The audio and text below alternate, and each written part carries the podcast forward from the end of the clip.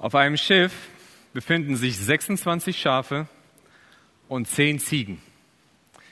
Wie alt ist der Kapitän? Wer weiß es?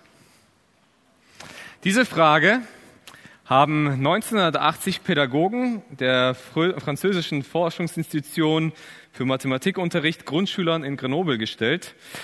Interessanterweise ist von den 27 Schülern, die diese Aufgabe bekommen haben, 76 Kinder eine Antwort gehabt.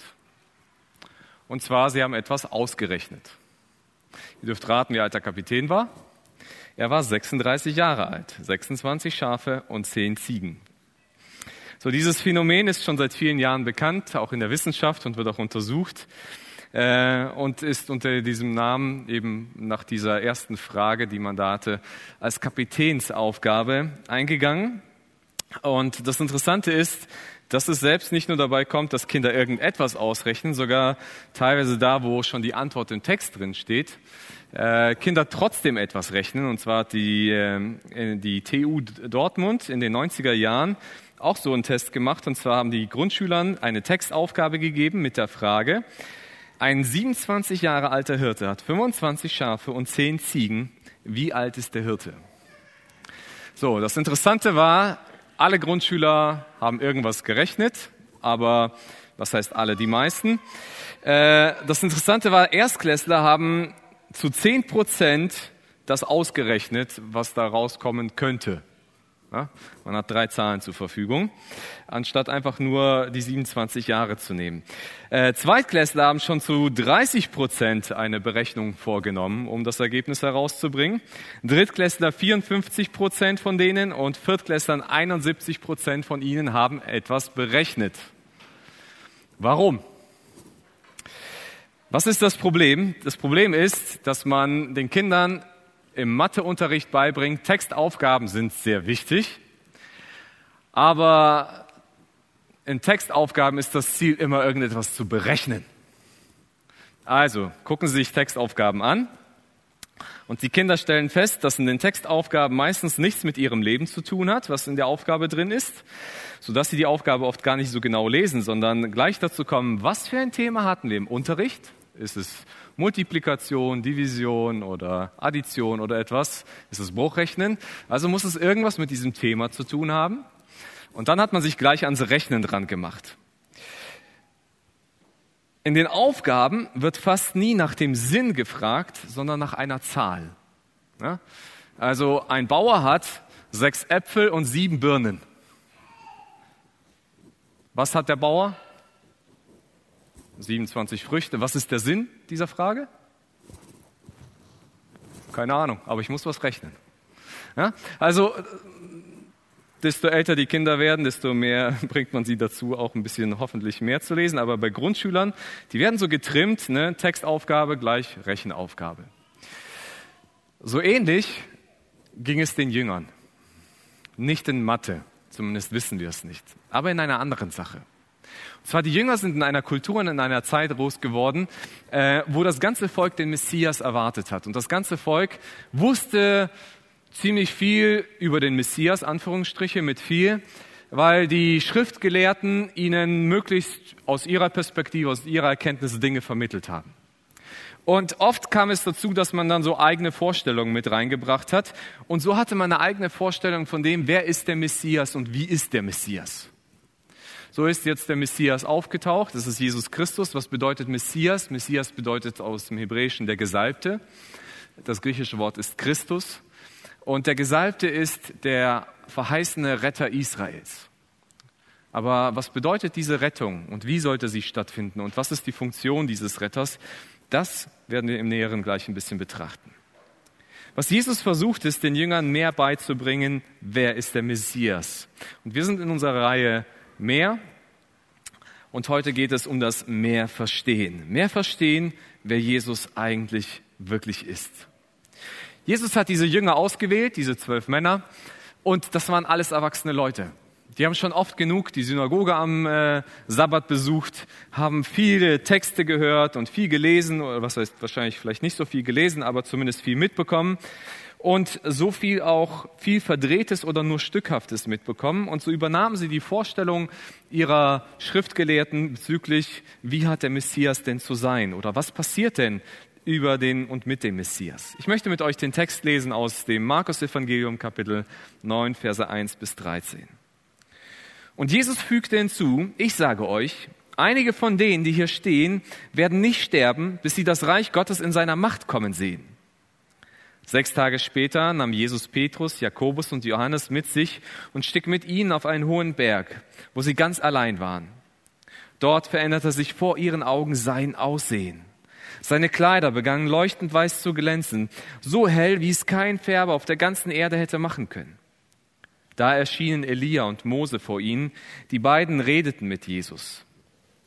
Da ergriff Petrus das Wort, Rabbi, sagte er zu Jesus, wie gut ist es, dass wir hier sind. Wir wollen drei Hütten bauen. Eine für dich, eine für Mose und eine für Elia.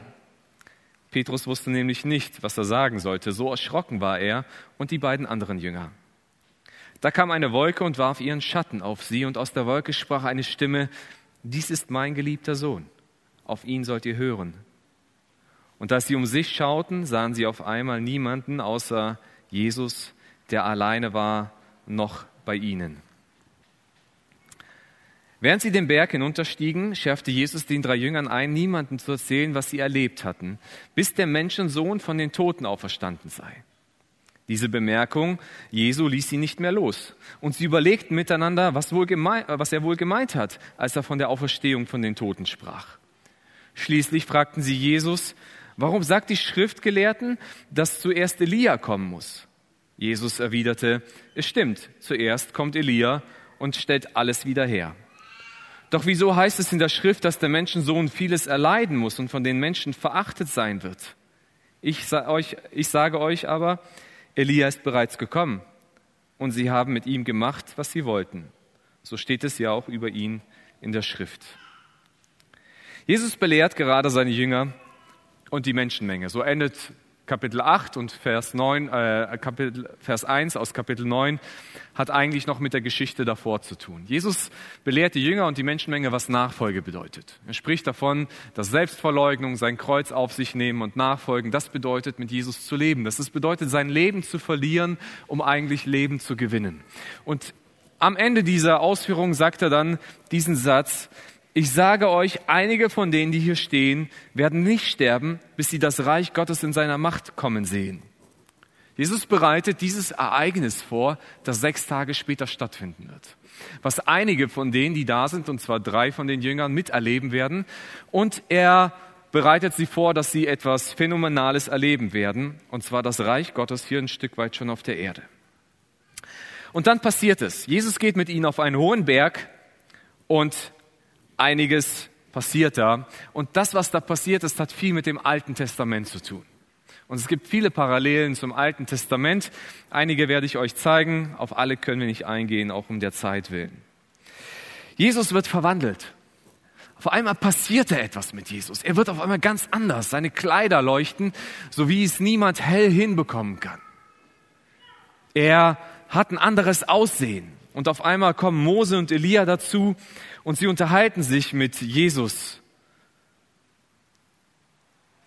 Und die Jünger gucken sich das an und stellen fest, Jesus ist ganz anders. Jesus ist nicht nur ein Mensch, sondern allein wie sich sein Äußeres verändert hat, drückt aus, dass sein Ursprung himmlisch ist und nicht irdisch. So, und dann ist da dieser Jesus, der himmlischen Ursprungs ist. Und dann kommen zwei andere dazu und unterhalten sich mit ihm, Mose und Elia. Mose und Elia sind nicht zwei willkürliche Personen aus dem Alten Testament, die gerade diese Unterredung mit Jesus führen werden, sondern es sind ganz bewusste Personen. Die haben sehr viele Ähnlichkeiten. Mose gilt als der Vertreter des Gesetzes als der Begründer des Gesetzes, denn er war auf dem Berg Sinai und hat von Gott die Gebote bekommen. Mose war auf einem Berg, auf dem Berg Sinai und hat sich mit Gott unterhalten. Er hat ein Gespräch mit Gott geführt. Elia ist sozusagen der Vertreter aller Propheten. Elia hatte einmal eine Situation, da ging es ihm nicht gut Und Gott hat ihn in die, in die Wüste geschickt und gesagt, geh auf den Berg Horeb, das ist ein anderer Name für den Berg Sinai. Und er geht auf diesen Berg und Gott unterhält sich mit ihm dort. Jetzt haben wir folgende Situation, dass diese zwei Männer, die beide mal eine Unterhaltung mit Gott hatten, wieder auf einem Berg sind und sich mit jemandem unterhalten. Und dieser ganze Text zeigt, dass nicht Jesus zu ihnen gekommen ist, als ob er eine Unterhaltung mit ihnen bräuchte, sondern dass die Mitte Jesus ist und dass sie sich mit Jesus unterhalten. Mose der Vertreter für das Gesetz, Elia der Vertreter für die Propheten. Es wird ausgedrückt und die Jünger verstehen, dass Jesus eigentlich über dem Gesetz steht. Und dass er eigentlich auch der ist, der das Gesetz erfüllt hat. Und dass Jesus über den Propheten steht, denn die Propheten im Alten Testament haben ihn vorhergesagt. Aber Jesus war schon vor ihnen. Und er steht über ihnen. Die Jünger begreifen, die Autorität Jesu ist bei weitem höher, als sie es vielleicht bis jetzt gedacht haben. Er steht über Mose. Er steht über Elia. Er ist Gott gleich.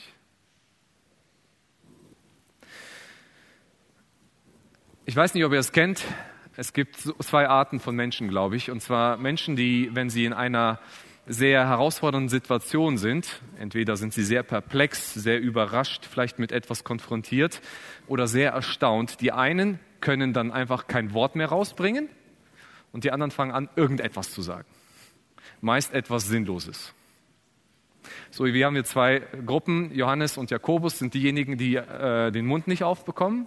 So scheint es hier. Und Petrus ist derjenige, der irgendetwas sich gezwungen fühlt zu sagen. Und Petrus sagt, Jesus, das ist so cool hier. Lass uns drei Hütten bauen. Eine für dich, eine für Mose und eine für Elia. Was wollte Petrus sagen? Ich weiß nicht, vielleicht ging Petrus durch den Kopf so, Jesus, das fühlt sich so gut hier an. Komm, wir bleiben hier. Wir drei, Petrus, Jakobus, Johannes und ihr drei. Ist das nicht cool? Wir bauen euch drei Hütten und dann könnt ihr hier bleiben. Ganz genau wissen wir es nicht, aber wir wissen, der Text sagt, Petrus wusste nämlich nicht, was er sagen sollte.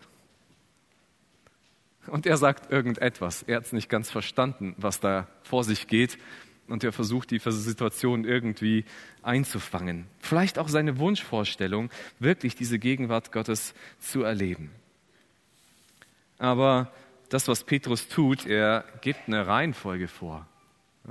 Er sagt nicht, Jesus, lass uns drei Hütten bauen für Mose, für Elia und für dich, sondern er weiß schon, wer der Erste ist, den er nennt, wer der Wichtigste von allen ist. Sondern Jesus, lass uns drei Hütten bauen für dich und dann für Mose und für Elia. Und als er so Petrus seine Ideen äußert, kommt auf einmal eine Wolke und sie überschattet das Ganze. Und für uns hört sich Wolke irgendwie schön und äh, romantisch an. Im Alten Testament war oft die Wolke der Ort, aus dem Gott heraus gesprochen hat. Als Mose auf dem Berg Sinai war, dann heißt es, und der ganze Berg war eingehüllt in einer Wolke. Und als das Volk Israel durch die Wüste wanderte, heißt es, dass eine Wolke sie leitete. Und wenn Gott in der Stiftshütte anwesend war, dann kam eine Wolke herab. Und wenn diese Wolke auf der Stiftshütte war, dann durfte keiner in die Stiftshütte rein, weil Gott gegenwärtig gewesen ist. Und dann kommt wieder diese Wolke und die Jünger wissen ganz genau, was das bedeutet. Und eine Stimme kommt aus dieser Wolke, die sagt, dies ist mein geliebter Sohn, auf ihn sollt ihr hören. Jesus kriegt direkt von Gott die Zusage, das ist mein geliebter Sohn. Er ist mir wesensgleich. Es ist kein Abgesandter, es ist kein Vertreter, sondern er ist aus mir, von mir. Wir sind gleich. Gott spricht ihm göttliche Autorität zu und sagt, dieser Jesus auf ihn sollt ihr hören. Und dann ist einmal alles vorbei. Alles ist weg. Die Jünger stehen da und merken, sind mit Jesus alleine. Und sie machen sich auf den Rückweg nach unten vom Berg herunter. Und während sie runtergehen, sagt Jesus zu ihnen so, ihr habt das Tolles erlebt, aber ihr dürft es nicht weitererzählen. Zumindest nicht so lange, bis, er sagt, der Menschensohn, er spricht von sich in der dritten Person, von den Toten auferstanden ist. Und da hören die Jünger wieder etwas, so ihre Kapitänsfrage. Warte mal, Totenauferstehung, da gab es irgendeine Prophetie über Elia, der wiederkommen sollte. Und was bedeutet das mit der Totenauferstehung? Und wenn jetzt der Tag anbricht, wer ist das? Und so kommen sie ins Fragen und kommen nicht klar damit und sie stellen Jesus die Frage, Jesus heißt es nicht, dass zuerst Elia kommen muss, bevor der Tag des Herrn anbricht? Bevor das Reich auf Gottes Reich gebaut wird? Sie stecken wieder in ihrem alten Muster drin. Und äh, sie reden über die Erwartungen. Das heißt, es lehren nicht die Schriftgelehrten, dass das kommen muss, Worauf sie sich beziehen, ist eine sehr wichtige Prophetie. Eine Prophetie, die wahrscheinlich im ganzen Volk Israel bekannt war. Und zwar die letzten beiden Verse des Alten Testamentes. Malachi war der letzte Prophet zur Zeit des Alten Testamentes und er hat seine Prophetie weitergegeben und dann war Stille. Einige Jahrhunderte kam nichts mehr. Kein Prophet, der im Namen Gottes gesprochen hat. Malachi hat seine Worte beendet, seine Prophetie in Kapitel 3, 23 und 24. Siehe, ich sende euch den Propheten Elia, bevor der Tag des Herrn kommt, der große und furchtbare, und er wird das Herz der Väter zu den Söhnen und das Herz der Söhne zu ihren Vätern umkehren lassen, damit ich nicht komme und das Land mit dem Bann schlage. Und Jesus sagt zu den Jüngern, ihr habt recht. Elia muss vorher kommen. Aber was ihr nicht versteht, Elia ist schon gekommen. Wahrscheinlich hatten die Jünger wie auch die Pharisäer und die Schriftgelehrten eine Vorstellung, wie Elia zu kommen habe. Denn Elia ist einer der wenigen Menschen, die im Alten Testament nicht gestorben sind, sondern er hatte das Vorrecht, das Privileg, dass Gott ihn direkt in den Himmel abgeholt hat. Das heißt es, dass er in einem Feuerwagen abgeholt worden ist in den Himmel gefahren ist. Und jetzt war vielleicht diese Vorstellung im Volk Israel, dass so Elia wiederkommt. So wie er gegangen ist, dass er so wieder auftaucht. Oder dass er zumindest, wenn er auftaucht, so wirkt wie Elia. Elia war der Prophet, der die meisten Wunder gewirkt hat. Und die größten Wunder. Nicht die meisten, Elisa hat, glaube ich, mehr Wunder gemacht, aber er hat die größten Wunder gemacht von den Propheten im Alten Testament. Er hat Tote auferweckt. Und vielleicht war das ihre Vorstellung, wie Elia zu kommen haben. Und Jesus erklärt ihnen, Elia kommt nicht so, wie ihr euch das gedacht habt, sondern es kommt jemand im Geiste des Elias, der, der den Auftrag Elias auf dieser Erde auch umsetzen wird. Und zwar das Volk Israel anzufangen, zur Umkehr zu bewegen. Elia war ein Prophet, der lebte in einer Zeit, die nicht gerade schön war Propheten, äh, für Propheten. Er lebte im Nordreich Israels und äh, da war gerade ein König an der Herrschaft, der das ganze Volk vom, vom Glauben an den einen wahren Gott, Jahwe, umkehrte zu irgendwelchen heidnischen Göttern, Ahab und seine Frau Isabel. Und Elia musste selbst aus diesem Land fliehen, aber Elia durfte zurückkommen und das Volk dazu bewegen, dass sie wieder umkehren, dass sie wieder zu Gott zurückkehren. Und das hat Johannes der Täufer gemacht. Er hat die Menschen wieder zurückbewegt. In Markus Kapitel 5 äh, Kapitel 1, Vers 5 lesen wir, die ganze Bevölkerung von Judäa und die gesamte Einwohnerschaft Jerusalems kamen zu ihm in die Wüste. Sie bekannten ihre Sünden und ließen sich im Jordan von ihm taufen. Johannes predigte eine, eine Predigt der Umkehr wieder zurück zu Gott.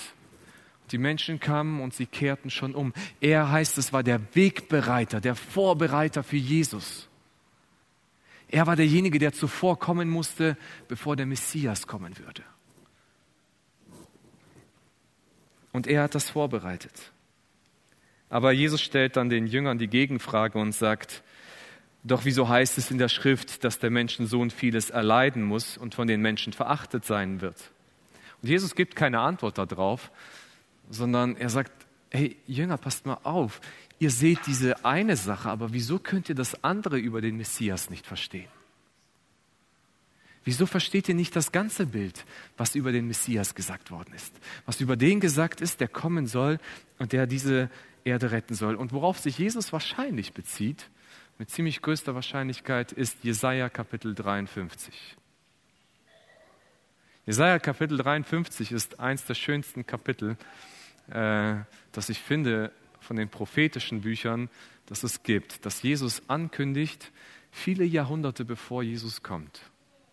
Ich dachte mir, es wäre schön, mal das ganze Kapitel mit euch zusammen zu lesen oder zu hören. Ich habe Jonathan Enz gebeten, dass er das mal vorliest.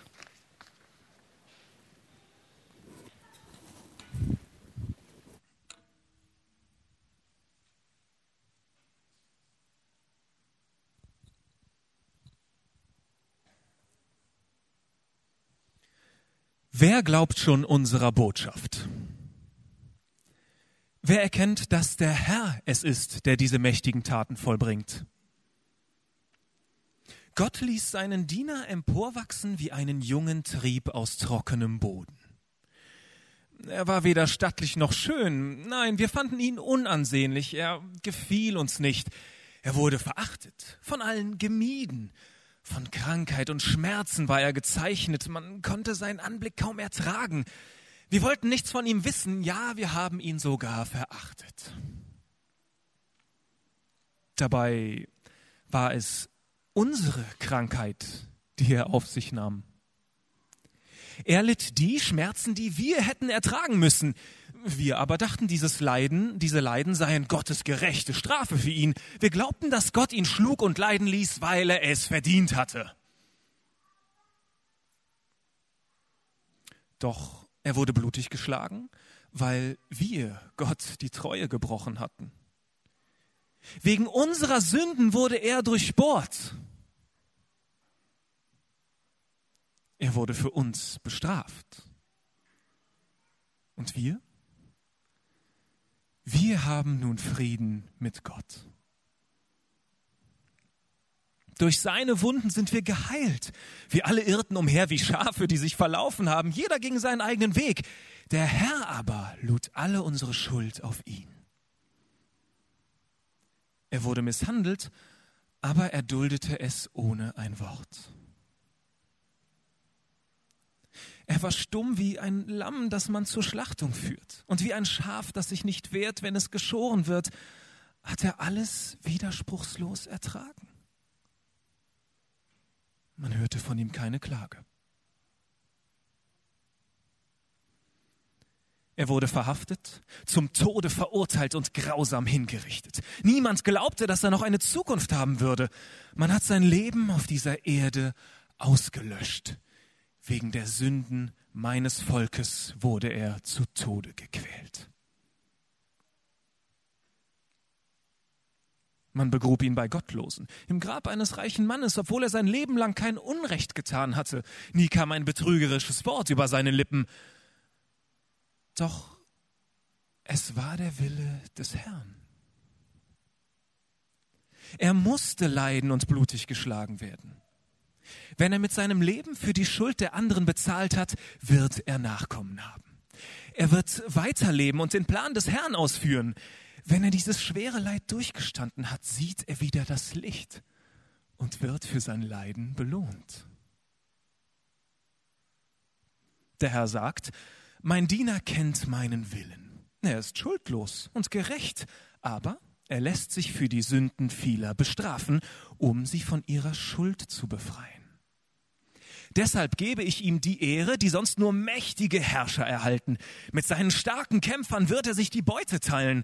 So wird er belohnt, weil er den Tod auf sich nahm und wie ein Verbrecher behandelt wurde. Er hat viele von ihren Sünden erlöst und für die Schuldigen gebetet.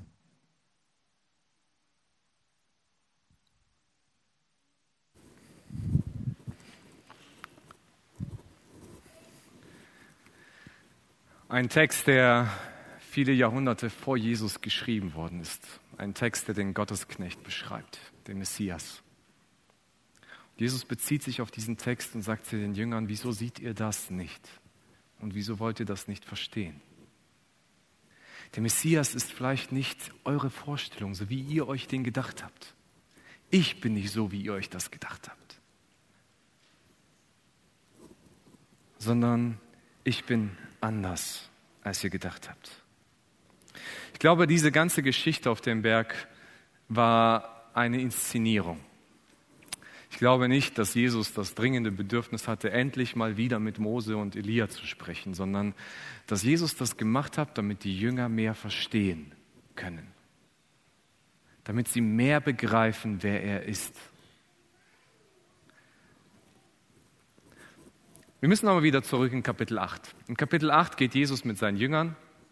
Unterwegs ist er mit ihnen dort und er fragt sie irgendwann, Jünger, was sagen denn die anderen Menschen, wer ich bin? Die Jünger sagen, ja, du bist ein Prophet, du bist vielleicht Johannes, der wieder von den Toten auferstanden ist oder irgendetwas anderes. Und dann fragt er die Jünger, was denkt ihr, wer ich bin? Und Petrus sagt, Jesus, du bist der Messias. Jesus sagt, richtig hast du gesprochen, Petrus. Du hast es erkannt. Ich bin der Messias.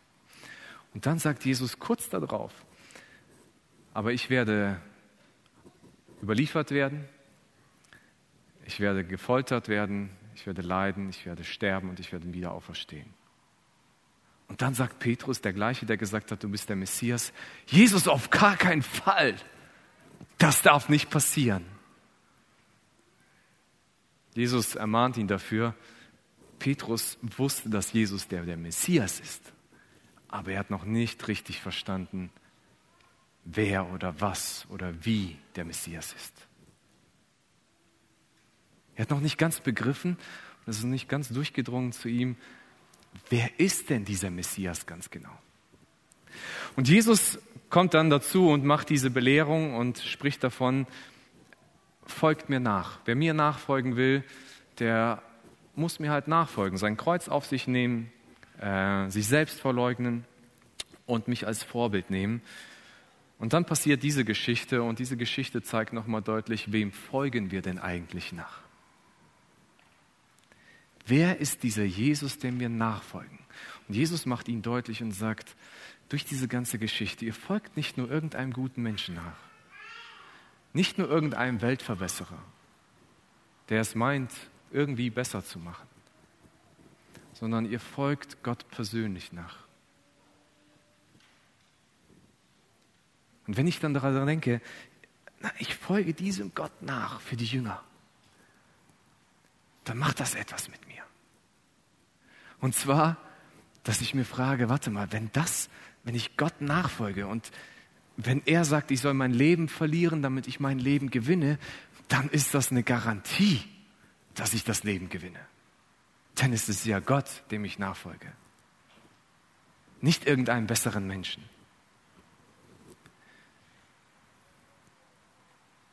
Und schließlich sagte Gott selbst zu ihm oder über Jesus, gehorcht ihm. Und Jesus macht den Jüngern bewusst, dass sie nicht nur ja, irgendjemanden nachfolgen, sondern dass der Messias ganz anders ist, als sie sich das vorgestellt haben. Dass er Sohn Gottes ist, aber zugleich auch, dass er ein Opfer wird. Letzte Woche habe ich über Nachfolgen gepredigt und heute stellen wir uns die Frage, wem folgst du nach? Kennst du deinen Jesus? Kennst du denjenigen, dem du nachfolgst? Ich glaube, wir Menschen neigen dazu, uns so ein bisschen einen eigenen Jesus zusammenzustellen, der uns entspricht, der zu uns passt, den wir gerne mögen. Ja? Dann haben wir da so ein Jesus. Ja? So, yeah. So ein cooler Kumpel. So ein Jesus, den wir total gern mögen. Das ist so ein Jesus, den wir uns tätowieren lassen oder dessen Kreuz wir um den Hals tragen. Das ist so einer, der so zu unserem Lifestyle dazu passt, der so stylisch ist, der auch gern mal in Flipflops unterwegs war. Okay, nennen wir Sandalen. Aber der passt so zu meinem Lebensstil. Der ist so einer, der mal gut und gern ein Auge zudrücken kann, wenn was schiefgelaufen ist. So ein richtiger Kumpel. Oder mein Jesus ist so ein Hey, Jesus, ne? der immer anguckt und sagt, was hast du wieder verbockt? Was hast du wieder falsch gemacht? Das ist nicht in Ordnung, was du getan hast. Ja? So ein Jesus, wo ich immer das Gefühl habe, der klopft mir gleich auf die Finger. Und wenn ich was falsch gemacht habe, dann warte ich nur noch darauf, dass ich gleich meine Strafe von ihm kassiere. Das ist so einer, den wir vielleicht aus unseren Kinderliedern kennen. Ne? Pass auf, kleines Auge, was du siehst. Denn da gibt es da einen, der beobachtet dich ständig und überall und wehe, du machst etwas falsch. Oder ist es so ein Jesus? Jesus ist so ein Spielverderber. Lauter Gebote und Ordnung, alles, was Spaß macht, das will er nicht. Alles, alles, woran man irgendwo das Leben hier genießen kann, ne, so ein Spielverderber. Der stellt überall Regeln auf, überall Gebote auf und eigentlich verbietet er mir den ganzen Spaß hier in diesem Leben. Oder ich habe so ein Vesus. Also, Wehe, also so ich, ich, das sind so Märtyrermenschen, ne, die, die mögen leiden. Ne, die, die haben Spaß am Leiden. So. Wären wir noch im Mittelalter, wären das diejenigen, die sich dann mit einer Peitsche selbst schlagen, sich selbst kasteien. Also ich muss leiden für meinen Jesus. Der will unbedingt, dass ich, das, also hier durchs Leben zu gehen, das muss schon schmerzhaft irgendwo sein. Also wenn es nicht schmerzhaft ist, ne, dann ist es nicht echt. Ne? Äh, für den Herrn leide ich gern. Ne, so. Nicht nur, dass wir ab und zu mal dafür für ihn leiden müssen, sondern ich suche das fast überall. Vielleicht ist es so ein Jesus, ne? so ein leistungsorientierter Jesus. Ey, wenn, wahrscheinlich ist Jesus Schwabe gewesen, so schaffe, schaffe, Reich Gottes bauen. So, da, da, da muss was passieren. Also du kannst nicht einfach nur nur mal rumsitzen, sondern immer in Bewegung bleiben, immer etwas tun. Wir müssen definitiv etwas leisten, wir müssen definitiv etwas machen. Wir können zu so einer Werksgerechtigkeit hinkommen. Oder ich habe so ein Fesus. So wie eine gute Fee. Immer wenn ich meine Wünsche habe, dann komme ich zu diesem Jesus. Ah, ich habe da meine Prüfung, Jesus, helf mir bitte. Oder ich bin krank, ist echt übel, Schnupfen, kannst du bitte helfen? Ich gehe gerade ein. Also wir kommen Jesus immer, wenn wir so ein paar Wünsche übrig haben. Immer wenn es uns gerade irgendwo vielleicht schlecht geht. Oder so ein Mersus. Ne? Also ich hätte gern zu meinem schönen Leben einfach noch mal ein Paket Segen dazu. So ein Jesus Plus. So, so eine Sonderausstattung. Eigentlich ist mein Leben gar nicht schlecht, aber mit Jesus gibt es noch das Sahnehäubchen obendrauf. Sicherheit für den Himmel und das Leben ist ganz in Ordnung. Ich lebe es immer noch, wie ich will, aber irgendwo ist Jesus dann noch mit dabei. Vielleicht ist es aber auch so ein, oh Jesus, so, so einen, den wir immer an Weihnachten kennen, wenn die Krippe reingucken. Oh, wie süß ist dieser Jesus. Ja, unser Jesus hat es leider nicht aus der Krippe rausgeschafft. Diesen Jesus, den holen wir alle paar Jahre raus und dann gucken wir ihn an und freuen uns an Weihnachten und für gute Feste ist er immer gut zu gebrauchen. Vielleicht ist es so ein Jesus, den wir haben. Vielleicht ist es auch ein ganz anderer Jesus. Manchmal, so habe ich das Gefühl, wir stellen uns so ein Zweidrittel Jesus zusammen, wie er uns entspricht und dem wollen wir dann gerne folgen. Aber vielleicht ist Jesus ganz anders, wie du dir das vorgestellt hast. Vielleicht ist er nicht nur das. Ich, ich denke, in jedem Aspekt steckt etwas drin. Ne? Nachfolge bedeutet auch manchmal zu leiden. Wir dürfen Jesus als unseren Freund sehen. Wir dürfen ihn auch mit unseren Bitten ihm begegnen. Und der, wir wünschen uns auch seinen Segen, das ist irgendwo alles in Ordnung, aber nur wenn ich auf mich auf diese Dinge dann vielleicht einschränke, dann habe ich ein Problem. Genauso wie die Jünger nicht immer falsch lagen mit ihrer Vorstellung über den Messias, aber eben nur aus ihrer Brille heraus. Und genauso wie Grundschüler, die immer mehr Mathe konnten, immer mehr falsch gerechnet haben, kann es Christen passieren, die immer länger mit Jesus unterwegs sind dass sie irgendwann festgefahren sind in ihrem Gottesbild. Dass man dann durch diese Brille Jesus auf einmal alles, die vielleicht nicht die richtige ist, versucht zu interpretieren. Aber Jesus hat viele Facetten. Er ist sowohl ein Meister wie auch ein Freund. Er ist ein Lehrer wie ein Tröster. Er war Mensch und durchlebte vieles wie wir, aber er ist auch Gott. Er hat andere erbaut, aber auch andere ermahnt. Er hat gern vergeben, aber er hat Menschen auch einfach stehen lassen, die ihm nicht folgen wollten. Er hat herausgefordert, aber er ist auch beigestanden. Er hat Sünde gehasst und den Sünder geliebt. In seiner Gegenwart konnte man größte Wärme verspüren, sodass manche es liebten, an seinen Füßen zu sitzen. Und zugleich gab es andere Zeiten, wie auf dem Berg mit Petrus, die aus Furcht erstarrt sind. Aus Gottes Furcht. Er weiß alles über mich und der mich trotzdem annimmt, wie ich bin. Der trösten und mitleiden kann, der einen großen Plan hat und dem ich nicht egal bin. Unsere Erkenntnis über Jesus entscheidet über unsere Nachfolge. Wer Jesus für mich ist, entscheidet darüber, wie ich auch nachfolge. Und wenn ich irgendwann mal meinen eigenen Jesus entwickelt habe und ihm nachfolge, komme ich vielleicht nicht dort an, wo Jesus wirklich ist. Deswegen ist die Frage, kennst du deinen, den echten Jesus? Kennst du dem, den du nachfolgst? Ich hatte so ein Erlebnis vor einigen Jahren. Ähm, war für mich so eine Erkenntnis, die ich, die, die, die meinen Jesus noch mal größer hat machen lassen. Und übrigens, ich glaube, wir werden unsere Erkenntnis über Jesus nie fertig. Also wenn du glaubst, du kennst Jesus schon durch und dich, dann hast du irgendwo ein Problem, weil dieser Gott ist so groß.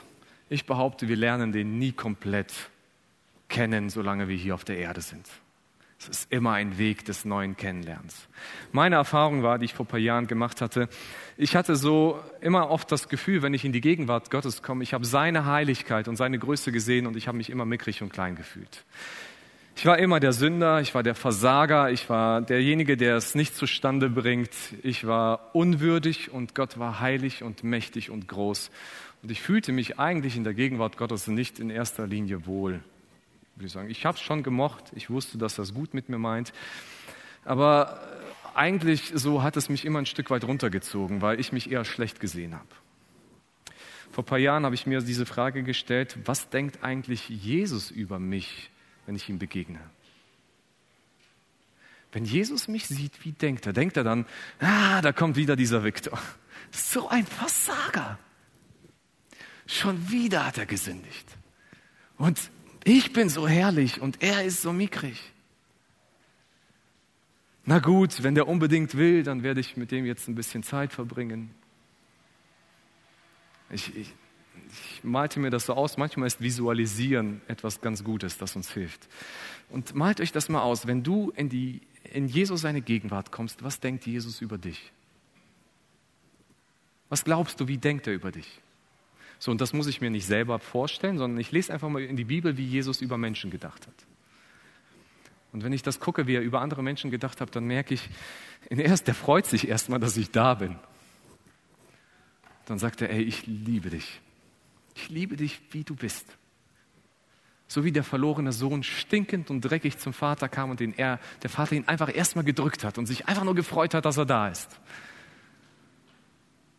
Und dann guckt er mich an und denkt, oh Victor, in dir steckt so viel Potenzial und so viel Gutes, das wünsche ich dir. Ja, du bist noch nicht da. Du hast noch nicht alles erreicht, aber ey, ich mein's gut mit dir. Und ich freue mich über dich. Ich war dabei, als du, als du auf die Welt gekommen bist. Ich, ich, ich kannte dich, bevor du gezeugt worden bist. Und ich freue mich über dich. Ich freue mich irgendwann, wenn du ganz bei mir sein wirst. Und, diese Perspektive, wie Gott mich sieht, hat, hat mein Bild von Jesus verändert. Es ist viel mehr Freude, in die Gegenwart so eines Jesus zu kommen, als ständig zu glauben, er zeigt immer nur mit dem Zeigefinger auf mich und will mir meine Fehler zeigen. Natürlich zeigt mir Jesus auch meine Fehler, weil er sagt, ich habe Besseres für dich vor, als da, wo du gerade drin steckst. Wer ist dein Jesus? Wem folgst du nach? Wenn ich Jesus kennenlernen will, dann muss ich mich auf den Weg dazu machen. Und ich gebe dir drei Vorschläge oder drei Dinge gerne mit. Das eine ist, du musst es wollen. Wir lernen meistens nicht zufällig oder unbewusst Menschen kennen, oder? Sondern wir wollen, wir wollen es irgendwo, weil wir wollen uns auf diese Leute einlassen. Es gibt manche Leute, die will ich nicht näher kennenlernen, die lerne ich auch nicht näher kennen. Aber Jesus kennenzulernen, das zu wollen, ist auch nochmal, müssen wir ein bisschen unterscheiden. Ne? Ich, es geht nicht um Wissensvermehrung. Das ist manchmal eine Fehlinterpretation, die wir im Christen haben. So, ich kenne Jesus. Es gibt einen Unterschied zwischen Kennen und Wissen. Ich, ich kann, sag ich mal, es gibt Menschen, die sind ja so super, super fanatische Fans von irgendwelchen Schauspielern. Die haben alle Filme von diesem Schauspieler gesehen, die haben alle Interviews gelesen in irgendwelchen Boulevardblättern, die haben alle Interviews im Fernsehen gesehen, die haben sogar die, die Biografie dieses Stars gelesen. Und wer von uns würde sagen, dieser Fan kennt den Menschen? Kann er von sich behaupten, ich kenne ihn? Oder ist es nur, ich weiß von ihm? Ich glaube, viele Christen wissen etwas von Jesus, aber Jesus zu kennen ist nochmal etwas anderes. Es ist das Kennen, das Wissen mit Erfahrung zusammenzubringen, es persönlich werden zu lassen. Wo ist diese persönliche Begegnung? Und wenn ich Jesus kennenlernen will, dann muss ich es wollen, ansonsten wird es nicht klappen. Wenn du es willst, dann nimm dir Zeit dafür. Viele wollen Dinge, aber sie wollen sie nicht wirklich, weil sie wollen nichts dafür aufgeben. Ich will es zwar, aber wenn es mich was kostet, hm, dann bin ich raus. Nimm dir Zeit, jemanden kennenzulernen. Nimm dir Zeit, deinen Jesus kennenzulernen. Vielleicht kennt ihr das selber. Es gibt immer wieder so mal diese Momente, wo man vielleicht jemanden nach Hause bringt mit dem Auto oder mit jemandem unterwegs ist und dann bleibt man noch mal in der Einfahrt, wo man angekommen ist, nochmal zwei Stunden im Auto sitzen und dann wird es tief. Das sind so Gespräche, die dann so tiefer gehen. Das sind nicht diese Gespräche auf Partys, wo man einfach oberflächlich mit irgendwelchen Leuten was zusammenquatscht. Das sind auch nicht diese Flurgespräche, die man so schnell zwischen Tür und Angel führt. Also, Jesus, segne diesen Tag, danke, dass du da bist. Ab in den Tag. Das ist kein Kennenlernen, das ist keine Begegnung. Begegnung ist, wenn es persönlich wird. Begegnung ist, wenn es Zeit kostet. Nimm dir Zeit, diesen Jesus kennenzulernen. Man braucht Zeit zum Nachdenken. Mir geht es immer wieder so, wenn ich ein Gespräch mit jemandem geführt habe, auch mit jemandem, den ich näher kenne, und gerade wenn es darum ging, dass es sehr persönlich war, dann bewegt mich das manchmal noch Tage danach und ich denke drüber nach. Es lässt mich nicht so schnell los. Das ist so, wo denken wir nach über diesen Jesus? Und nehmen wir uns diese Zeit, über ihn nachzudenken. Begegne Jesus dort, wo er ist. Suche am richtigen Ort. Jesus selbst hat ein paar Tipps gegeben, wo man ihn finden kann. Das eine ist, in der Bibel. Johannes 1, Vers 1. Am Anfang war das Wort und das Wort war Gott, bei Gott und Gott war das Wort. Und wer ist damit gemeint? Es ist Jesus gemeint. Jesus ist das Wort. Und das Wort wurde Mensch und lebte unter uns und so dann geht es weiter. Das heißt, wenn ich Jesus begegnen will, ganz einfach, geh mal in die Bibel und lese die Bibel. Da ist Jesus gegenwärtig. Natürlich, es kommt auf die Art und Weise auch, wie ich manchmal lese. Aber wenn ich Jesus begegnen will, begegne ich ihm in der Bibel. Wenn du Jesus kennenlernen willst, dann mach dich auf, in der Bibel zu lesen und du wirst merken, wenn du ihn suchst, dass du ihn finden kannst. Jesus ist anwesend in der Gemeinschaft. Matthäus 18, Vers 20. Denn wo zwei oder drei versammelt sind in meinem Namen, da bin ich in ihrer Mitte. Jesus sagt, da wo Menschen, die mich kennen, zusammenkommen, da bin ich gegenwärtig. Besuch einen Hauskreis. Besuch einen Ort, wo Menschen gemeinsam Gott suchen wo Menschen gemeinsam fragen, wer ist dieser Jesus? Wo Menschen sich gemeinsam auf den Weg machen, diesen Jesus kennenzulernen. Mir geht es so in unserem Hauskreis, wir haben tolle Erfahrungen, was es heißt, diesen Jesus kennenzulernen. Es ist einfach eine coole Zeit, eine tolle Zeit der Begegnung mit Jesus. Das wünsche ich jedem. Begegne Jesus im Gebet. Jesus sagte mal, Bittet, so wird euch gegeben, sucht, so werdet ihr finden, klopft an, so wird euch aufgetan. Klopf mal bei Jesus an und sag, ich möchte dir begegnen. Im Gebet. Und wir haben manchmal so, je nachdem wie unser Jesus ist, das Bedürfnis, entweder muss ich meine Bitten sagen oder ich muss danken, aber teil dich doch einfach mal mit. Einfach mal mit Jesus über deinen Alltag sprechen. Erzähle mal, was dich bewegt und sei ehrlich, was dir Freude macht, was dich frustriert. Teil es ihm einfach mal mit. Ich glaube, Jesus wird darauf reagieren. Und wenn wir lernen, auch stille zu werden in der Begegnung mit Jesus, dann lernen wir ihn auch zu hören. Jesus sagte mal, Johannes 10, Vers 27, meine Schafe hören meine Stimme und ich kenne sie und sie folgen mir. Wer diesen Jesus kennt, der hört ihn. Manchmal auf unterschiedlichste Art und Weise. Und wir dürfen diesem Jesus kennenlernen. Ich möchte uns ermutigen, wenn du Jesus immer mehr und mehr kennenlernst und ihn immer mehr verstehst, dann wird Nachfolge immer einfacher und schöner. Denn es gibt nichts Besseres, als mit diesem Jesus durch diese Welt zu gehen. Es gibt wahrscheinlich auch nichts Herausfordernderes, aber definitiv nichts Besseres. Und dieser Jesus lädt uns ein. Folge ihm nach, lerne ihn kennen, lerne ihn dein ganzes Leben lang kennen und geh mit ihm. Amen.